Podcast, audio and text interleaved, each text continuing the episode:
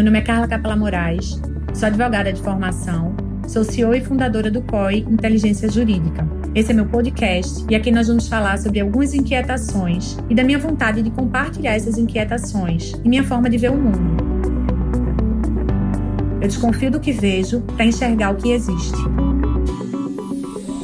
Oi, gente! No episódio anterior a gente falou um bocado sobre dado, classificação, é, para que serve, o que é inteligência artificial. E hoje a gente vai falar um pouquinho da visão estratégica dos dados. É, para que, que serve essa massa de dados quando a gente fala em direito? quando a gente fala na área jurídica. É muito comum as pessoas abordarem a nossa empresa perguntando sobre jurimetria. E normalmente as pessoas vêm com um entendimento muito superficial do que é jurimetria. Né? As pessoas imaginam que jurimetria é você analisar o juiz que julga determinada matéria em determinado local, em determinada comarca. E a gente tem uma visão bem diferente dessa. Por quê? Porque jurimetria ela é muito mais um resultado do que está sendo produzido dentro daquela estrutura que precisa ler os dados do que o que é feito fora da estrutura, na justiça. Né? Inclusive, saiu uma decisão bem polêmica de uma juíza dizendo que determinada empresa de, de locomoção estava se usando de dados de jurimetria para fazer acordos só onde ela queria e estava deixando de fazer os outros acordos para criar jurisprudência positiva para ela, porque sabia que ia ganhar em outros locais. Então, assim, a roupagem que estão dando atualmente aos dados jurídicos e à jurimetria, ela está um pouco equivocada, tá? O que é que é um dado jurídico eficiente para fins de jurimetria? É todo aquele dado que seja possível a sua estrutura medir o que ela está fazendo de certo e o que ela está fazendo de errado. Eu costumo muito dizer que não, não faz sentido nenhum eu pegar um escritório que trabalha, por exemplo, com dois concorrentes, para o concorrente A, e os dois podem ser da mesmíssima área. O concorrente A, ele trabalha exatamente com a mesma coisa, mas ele vai ter uma determinada forma de lidar com o RH, de lidar com os processos internos, e o outro concorrente, o B, vai ter talvez uma forma completamente diferente.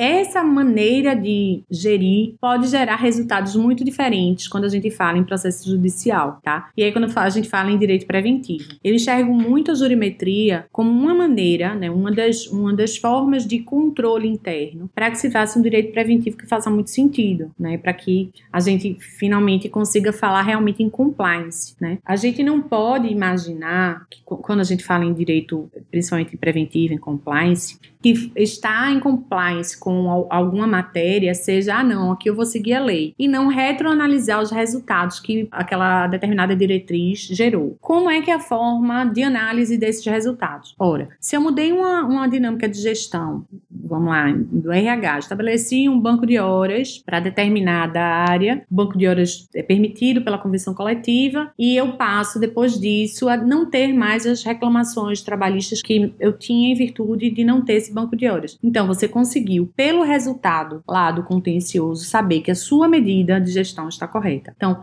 não existe, dentro da minha ótica, como se falar em jurimetria sem falar em compliance e muito menos falar em compliance sem um acompanhamento jurimétrico, porque só tem como você saber se está acertando se você estiver medindo. E a forma que você tem de medir o seu compliance é acompanhar se o seu contencioso está aumentando ou diminuindo. Hoje, infelizmente, algumas empresas do mercado trabalham um pouco diferente, porque estão vendendo essa história de ah, vou dizer como é que o juiz X julga na vara e determinada matéria, a matéria Y, a matéria Y. E aí essa decisão judicial recente, foi até contra, contra o Uber, é, foi, foi muito interessante porque é como se a, a justiça tivesse entendendo um pouco que essa jurimetria que está sendo proposta, na verdade, é uma grande pagadinha. E é, né? De novo, eu não, eu não tenho como pegar dois concorrentes, que, onde um trabalha de uma maneira e o outro trabalha de outra, e simplesmente porque a matéria, aparentemente, a mesma macrocausa foi julgada na justiça, que a partir dali basta eu copiar a, aquela lógica processual, e copiar, não estou dizendo aqui copiar trabalho de outros colegas, né? Não, não estou falando isso, mas aqui é da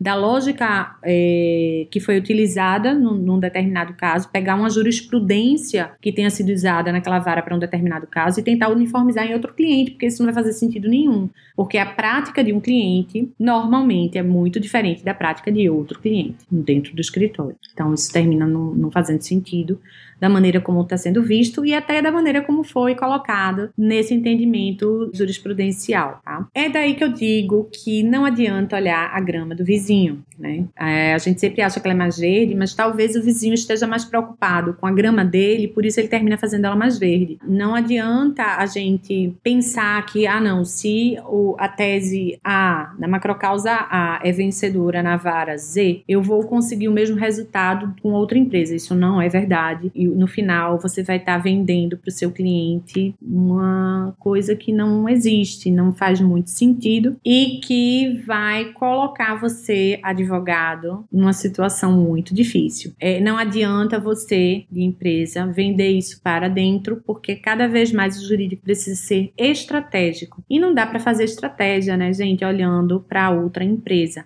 O máximo que a gente consegue é fazer um benchmarking e ainda assim adequando ele à nossa realidade. Então, hoje a gente falou da visão estratégica dos dados, falamos sobre jurimetria, os efeitos que ela tem no compliance como um medidor de êxito do compliance. E aqui fica a inquietação para vocês. Vocês costumam olhar a grama do vizinho para tentar uniformizar a jurisprudência?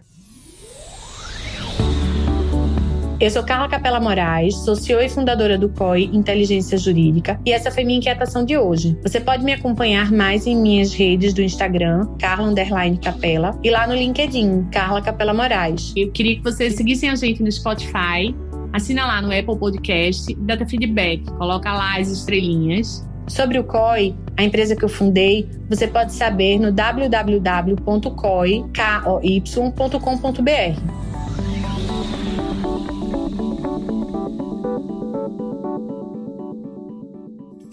Uma produção, voz e conteúdo.